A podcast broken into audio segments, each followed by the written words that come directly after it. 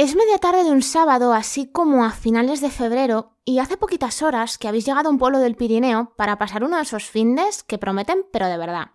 Aprovechando que a esas horas, o parte de la gente está alargando mucho el café, o luego están los que se echan la siesta, vosotros salís a dar un paseo por las calles del sitio para sacar alguna fotografía. Pero cuando estáis echando un vistazo para ver cuál es la que subís a Instagram o cuál ponéis en Facebook, os dais cuenta de que al fondo de la imagen se ve una cosa pues como muy rara. Por los cuernos, vosotros diríais que parece una cabra. Parece. Porque ese, vamos a decir ser, camina sobre dos patas, lleva un cencerro enorme que va atado a la cintura, va con la cara pintada de negro, cubierto con pieles de carnero, vestido con una camisa larga y una falda, y sujeta en las manos un palo enorme con el que os está apuntando.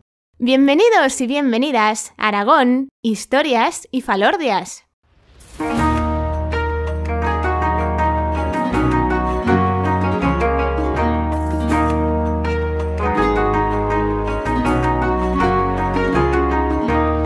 Hola viajeros y viajeras. Os habla como siempre María Argota, historiadora y educadora patrimonial. Y si no hace mucho, nos fuimos hasta Castelserás para conocer una de las fiestas del invierno más curiosas que tenemos en Aragón. Hoy vamos a invertir el orden de las cosas, pero del todo. En este episodio 39 viajamos hasta el Sobrarbe para meternos de lleno en pleno carnaval de Bielsa.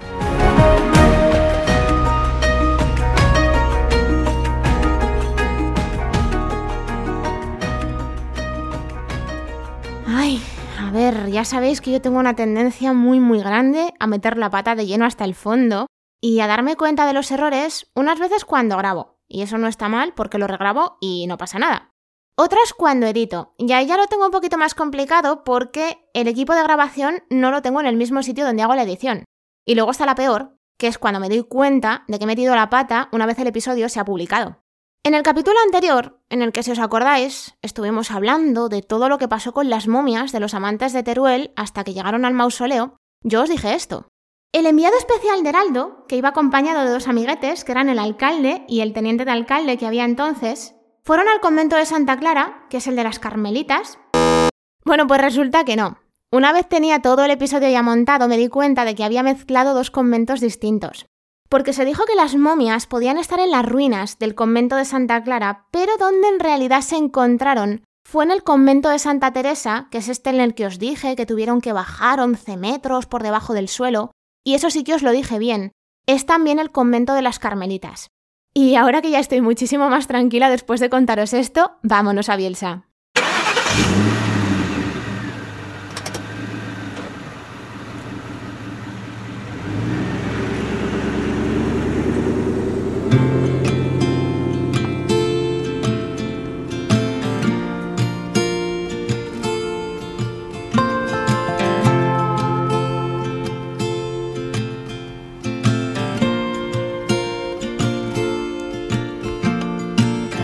La villa de Bielsa, que anda que no le queda bien ese título.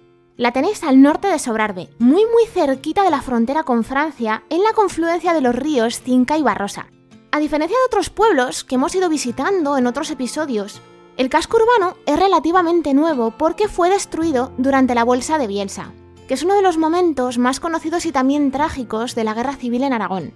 Pero a pesar de toda esa destrucción, Bielsa todavía conserva edificios tan importantes como su iglesia parroquial renacentista y su ayuntamiento, que es también de la misma época, y en el que vais a encontraros un museo de la vida tradicional y de la historia de este valle, en el que hay una colección pero impresionante de verdad de documentos y fotografías de diferentes épocas.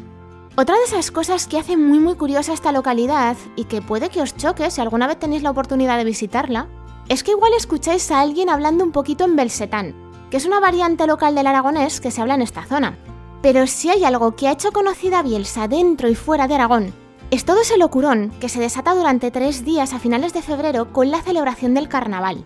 Si os dais cuenta, no estoy dando una fecha exacta porque el carnaval así en general es una celebración que no tiene una fecha fija porque depende de cuándo empieza la Semana Santa, que por cierto tampoco la tiene porque depende del calendario lunar. El carnaval es el periodo festivo que hay antes de la cuaresma que es ese momento litúrgico que sirve así como de preparación para la Semana Santa y la Pascua de Resurrección. No es una fiesta que se ajuste a normas fijas, pero en muchos pueblos de Aragón, aunque no en todos, La costumbre era celebrarlo en los tres días anteriores al miércoles de ceniza, que es el primer día de la cuaresma. Durante buena parte de la historia, las sociedades han seguido los ritmos que marcaba la naturaleza, y para que al invierno le pudiese suceder la primavera y volviera a renacer la vida, había que celebrar una serie de rituales para despertar a la madre tierra y llamar a la fertilidad. Normalmente solían hacerse en torno a lo que son nuestros meses actuales de febrero y marzo porque es justo cuando se está dando la transición entre las dos estaciones. Con la llegada del cristianismo, esos rituales no van a desaparecer, pero sí se van a adaptar al contexto de la nueva religión. Y lo que acabará pasando con el carnaval es que se opondrá a todas esas celebraciones civiles y religiosas que eran tan estiradas. Tenéis que pensar en una cosa, y es que el carnaval es como un mundo al revés, en el que durante unos días se invierte el orden establecido Puedes escapar de tu vida y también casi todo está permitido, casi todo. Y es que, aunque ha tenido sus altibajos a lo largo de la historia y ya ha perdido lo que sería su sentido original, todavía lo seguimos celebrando en diferentes partes del mundo. Miréis donde miréis, una de las cosas de las que más presumen en Bielsa y con razón es que su carnaval se celebra desde tiempos inmemoriales. La otra es que ni siquiera la guerra civil, con todo lo que pasó durante la bolsa, ni tampoco el franquismo hicieron que se dejara de celebrar que es algo que sí que ha pasado en otros muchos pueblos que han tardado hasta décadas en volver a recuperar sus carnavales. Solo ha habido una cosa que ha sido capaz de parar al carnaval de Bielsa y os tengo que decir que ha sido el COVID. Antes de meternos a celebrar el carnaval, tengo que hacer una cosa muy importante, porque es que si no, no vais a entender ni la mitad de las cosas que os voy a contar dentro de un rato, y es presentaros a todos los protagonistas que tiene.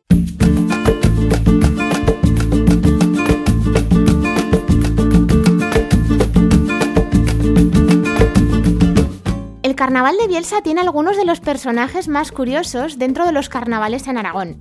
Algunos muy antiguos, otros más modernos, también tenéis así los que están metidos entre discusiones, pero sean los que sean, todos tienen un significado detrás. Empezamos con las trangas, que seguramente son los que más fotos se llevan y a los que vais a encontrar enseguida si buscáis por internet Carnaval de Bielsa. Son chicos vestidos con una camisa larga, una saya, o sea, una falda, calcetines de lana y abarcas, que se cubren la espalda con una piel de choto que les tapa la cabeza, en la que se ponen unos cuernos de choto. Se pintan la cara de negro con el follín, que se hace mezclando hollín con aceite. Y se ponen en la boca una trunfa, que es una patata a la que le han tallado dientes con una navaja. A la espalda llevan colgadas las esquillas, que son cencerros, y se les llama trangas por el pedazo de palo tan grande que llevan con el que van golpeando el suelo. Que sepáis que las trangas representan la fertilidad, y esto lo dejo caer por si alguna vez vais al carnaval de Bielsa, les encanta correr a por los vecinos y los turistas. Yo ahí lo dejo. Y digamos que si las trangas son la parte masculina, las madamas son la femenina. Son chicas que llevan un traje que suelen hacerlo cada año. La parte de arriba es de tela blanca sin mangas, a la que le añaden unas mangas cortas almidonadas de organdí, que es una tela que es así como transparente. Sí que es verdad que hay una variante en la que en lugar de llevar todo esto que os acabo de contar, se ponen una chaqueta de manga larga que es de color negro y que está hecha de lana. Eso sí, lleven lo que lleven, la parte de arriba va adornada con una puntilla y cintas de colores que están sujetas una a una con alfileres. La falda, que también es bastante colorida, está hecha en tela de raso y la adornan con puntillas y cintas de colores. Además las veréis llevando guantes, medias blancas y zapatos también blancos de tacón. Las madamas lo que representan es la pureza. Si hay un animal al que se le ha temido a lo largo de la historia en el Pirineo y también en el carnaval de Bielsa, es Lonso, que es el oso. Son chicos que se meten dentro de un saco de arpilla que va lleno de rebasto, que es hierba seca, y que se cubren la espalda con una piel de oveja. En las manos llevan dos tochos, que son dos palos bastante majos con los que se van apoyando y hacen como que andan a cuatro patas. Como Lonso significa la fuerza bruta, porque ya sabéis que los osos tienen una fuerza tremenda, hay que controlarlos de alguna manera para que no se vengan arriba. Y el que se encarga de hacerlo es el domador, que es un hombre vestido con una zamarra de pastor que lleva Alonso sujeto con una cadena y de vez en cuando le va dando golpes con un tocho para que no se desboque.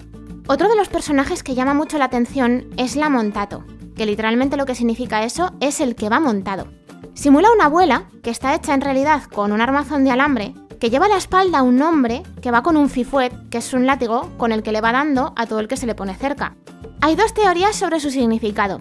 Una dice que la abuela representa el año viejo, que va cargando con el nuevo, que sería el hombre, y la otra que es la mujer cargando con el peso de la casa.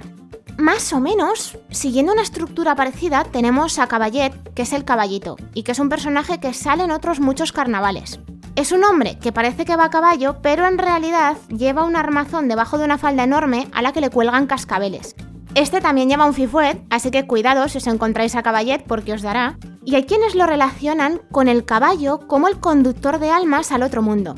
En este carnaval hay un par de personajes que pueden ser tanto mujeres como hombres.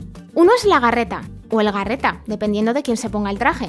Va vestido con una camisa de manga larga y un pantalón hasta la rodilla bastante colorido, y lleva una boina con cintas de colores en la cabeza. Lo que es el traje tradicional, hasta la guerra civil lo hacían con pañuelos del valle. Pero como se perdieron durante la destrucción del pueblo con la bolsa de Bielsa, se empezaron a utilizar pañuelos de Portugal porque son bastante parecidos a los que se empleaban antes de la guerra. Ese otro personaje que puede ser tanto mujer como hombre es la hiedra. Y aquí tenemos un problema porque hay quienes lo consideran antiguo y otros que lo consideran moderno, y es que hasta tiene una leyenda urbana detrás, que dice que un carabinero le pidió permiso a su superior para disfrazarse durante el carnaval y el hombre le dijo que adelante, que se podía disfrazar siempre y cuando lo hiciera de verde. Y la idea que se le ocurrió fue vestirse con hojas de hiedra. El traje en sí es una vestimenta negra a la que se le cosen hojas de hiedra una a una hasta que se tapa toda la tela por completo. Y como ya os he dicho, hay algunas personas que piensan que sí que podría ser antiguo y que la hiedra haría referencia al triunfo de la vida. Y yo ya me iba a venir arriba diciendo que había terminado, pero es que casi me dejó al protagonista de la fiesta. ¿Ves? Esta vez me ha dado tiempo a rectificar antes de editar el episodio. Es Cornelio Zorrilla, que es un muñeco de paja que cada año se viste de una manera distinta, casi siempre haciendo críticas a algo que esté pasando en ese momento. Cornelio es el responsable de todos los males del valle y el que, por no adelantaros mucho, es el que tiene el peor final. Y ahora ya sí que sí, os los he presentado a todos, pues nos vamos a celebrar el carnaval de Bielsa.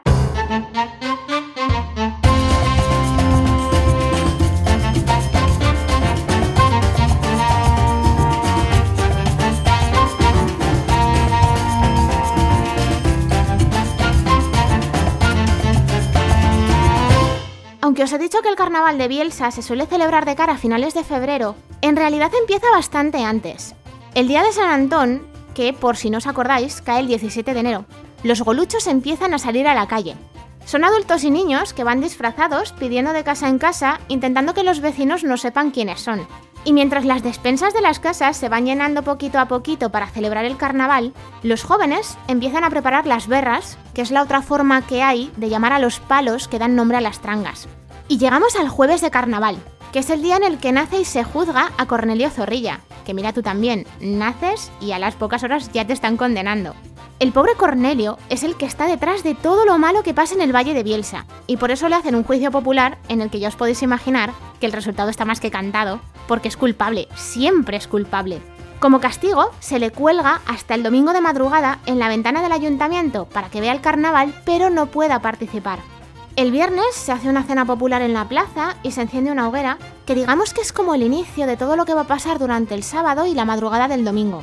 El sábado, las madamas empiezan a vestirse en sus casas y mientras las trangas, los onsos y los domadores se visten todos en un mismo sitio y es que si miráis los trajes veréis que tienen bastantes elementos que coinciden. Y es que también tened en cuenta que a primera hora de la tarde empieza la ronda de carnaval. Desde la plaza de Bielsa, las trangas, que se ponen a la cabeza de todos los demás personajes del carnaval, salen de ronda por el pueblo para ir recogiendo a las madamas que están esperando en las puertas de sus casas. Que sepáis que el recorrido de pronto se interrumpe por el ataque de los onsos, a los que al final acaban calmando a porrazo limpio los domadores. Y una vez que ya se completa este recorrido, empieza un baile en la plaza y se reparte torta y melocotón con vino a todos los que estén por allí. Y ahora os preguntaréis, ¿hasta cuánto dura el baile? Pues hasta que el cuerpo aguante. Y entre canción y canción y mucho bailoteo, se nos ha hecho domingo de madrugada. Antes os he comentado que a Cornelio Zorrilla se le cuelga de la ventana del ayuntamiento y se le condena a ver el carnaval sin poder participar en él. Pero lo que no os he dicho es que esta condena tiene una segunda parte, porque el domingo de madrugada se le baja de ahí y se le quema en una hoguera, dando así final un año más al carnaval de Bielsa.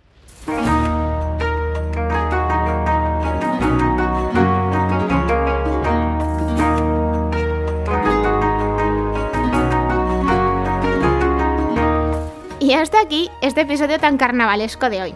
Técnicamente, y recalco lo de técnicamente, Con la quema de Cornelio Zorrilla acaba el carnaval como tal, pero no la fiesta en el Valle de Bielsa, porque es que resulta que la semana siguiente hacen piñata, que es una cena de hermandad para todo el valle, que es algo así como un recuerdo de tiempos pasados en los que los jóvenes de la zona lo que hacían era recoger comida para poder celebrar esta cena. Dicho esto y sin haceros mucho spoiler, a lo largo de los próximos episodios, y no me preguntéis cuáles porque a estas alturas ni yo misma lo tengo claro y no quiero decir un número concreto por si luego son más o menos, nos vamos a echar la mochila a la espalda, nos vamos a calzar las botas y vamos a seguir los pasos de muchos viajeros, porque vamos a hacer un recorrido espectacular que nos va a llevar desde un lugar famoso en el mundo entero hasta una tierra de frontera. Y ya me voy a callar porque como siga así, os lo voy a soltar del todo. Os agradezco como siempre que estéis ahí otro episodio más y por supuesto todo el apoyo que le dais al programa de mil maneras posibles. Es que no sabéis qué ilusión me hace que me etiquetéis en publicaciones, que compartáis los episodios, que me escribáis. Lo he dicho muchas veces, lo voy a repetir otras tantas, pero es que toda esta aventura no podría ser posible si vosotros y vosotras no estuvierais ahí. Ya sabéis que podéis encontrarme en consultas o a través de Facebook, Twitter e Instagram. Os espero dentro de un par de semanas. Que paséis un día de leyenda.